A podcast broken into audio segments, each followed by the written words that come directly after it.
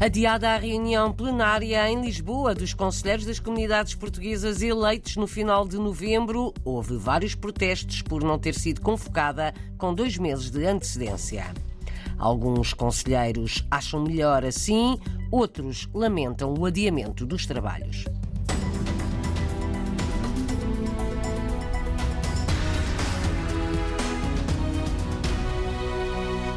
É um estudo académico sobre o programa Regressar, foi divulgado esta quinta-feira. O programa atraiu mais de mil imigrantes por ano que voltaram a Portugal, mais exatamente 1.155 beneficiários por ano. Beneficiários do regime fiscal do programa, ao voltarem a Portugal, pagam a IRS apenas sobre metade dos rendimentos durante cinco anos. O estudo do Gabinete de Planeamento e Relações Internacionais do Ministério das Finanças analisou o impacto da medida entre 2019 e 2022. Ora, 2022 foi o ano em que o programa Regressar atingiu, abrangeu mais portugueses que voltaram a Portugal, num total de quase 4 mil.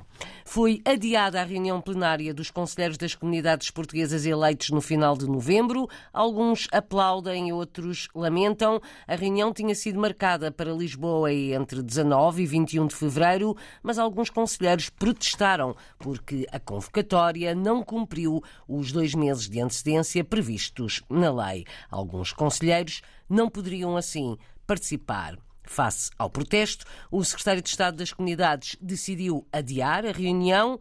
No Luxemburgo, os dois novos conselheiros das comunidades aplaudem. Custódio Protássio considera que era inevitável não há aqui uma questão de satisfação ou não, era apenas inevitável. Portanto, a convocatória não respeitava um dos preceitos da lei. Comuniquei-o quando recebi a convocatória e, portanto, aguardei, limitei-me a aguardar aquilo que seria uma decisão inevitável. Portanto, a convocatória simplesmente não podia ter sido enviada. Poderia ter sido enviada, houve tempo para o fazer, bastava que o Sr. Secretário de Estado o tivesse feito logo em dezembro para convocar e respeitar o pré-aviso mínimo de 60 dias. A partir do momento que um preceito legal não é respeitado, existia o risco de qualquer recurso administrativo levar à anulação deste ato administrativo do Sr. Secretário de Estado ou que o próprio plenário, caso se reunisse, qualquer decisão tomada no âmbito desse plenário poderia vir a ser anulada por um procedimento administrativo, portanto, através de um recurso. Custódio Protássio, eleito conselheiro das comunidades portuguesas no Luxemburgo, concorda com o adiamento do plenário mundial dos conselheiros eleitos no final de novembro, uma vez que a convocatória não tinha respeitado os prazos previstos na lei. Na África do Sul, Vasco Pinto de Abreu, reeleito em Joanesburgo e Pretória, lamenta o adiamento da reunião de todos os conselheiros das comunidades portuguesas espalhados pelo mundo, mas compreende os protestos parece mal. E eu concordo com os conselheiros que protestaram porque realmente não foi cumprido o prazo de 60 dias. Mas neste caso concreto, eh, vamos perder cerca de, eu calculo o mínimo dos mínimos, 6, 7, 8 meses do trabalho do Conselho das Comunidades, porque não há um presidente eleito do Conselho Permanente, não há Conselho Permanente, não há comissões temáticas, nem as comissões regionais, portanto vamos perder cerca de 7, 8 meses do nosso mandato. Muito trabalho que poderia ser feito nestes 8 meses, mesmo não havendo governo em Portugal, mesmo havendo eleições, seria bom para o Conselho das Comunidades. Estamos neste limbo já há cerca de 6, 8 oito meses que uh, as eleições foram marcadas, portanto não há trabalho feito. Eu julgo que é uma perca de tempo, mas compreendo eh, os conselheiros que têm as suas vidas e que têm que programar a sua viagem a Portugal. Vasco Pinto de Abreu compreende, mas acha que é tempo perdido para o trabalho do Conselho das Comunidades Portuguesas. Foi adiada a reunião plenária mundial deste órgão de consulta do governo. No Luxemburgo, Custódio Protássio pensa de forma diferente, afirma na RDP Internacional que os conselheiros podem trabalhar na mesma o Conselho das Comunidades Portuguesas e os seus conselheiros reúnem-se de diversas formas, podem trabalhar de diversas formas. O plenário é apenas uma das formas. Este plenário é importante porque está previsto um plenário ordinário por mandato. E o primeiro é importante porque muitos são novos, tomam posse agora. E o mais importante é que cada conselheiro possa, neste momento, assinar o seu termo de tomada de posse, e será feito junto das representações diplomáticas, e passa a exercer plenamente as suas funções. O primeiro plenário é importante porque é aí que se reúnem e elege o Conselho Permanente e a composição das comissões temáticas. No fundo, são grupos de trabalho organizados de diversas maneiras, ou seja, não acha que o adiamento deste plenário pode pôr em causa a organização do próprio Conselho das Comunidades Portuguesas para começar a trabalhar, dividido por grupos de trabalho temáticos? A questão é, a agenda política não foi decidida pelos membros atuais. Portanto, é a agenda política atual que faz com que o contexto seja este. Obviamente, o CCP poderia reunir-se em fevereiro, porém, era discutível a sua utilidade, porque ele é convocado pelo membro do, do governo para debater questões sobre comunidades portuguesas, também para perceber quais são as prioridades do próprio secretário de Estado, sabendo que este pode não continuar e que temos eleições e que, no fundo, não haveria grande razão da existência deste plenário agora. Obviamente, permitia a organização, a parte administrativa do Conselho das Comunidades, que assim continua sem ter as suas comissões temáticas compostas, mas volto a dizer, é apenas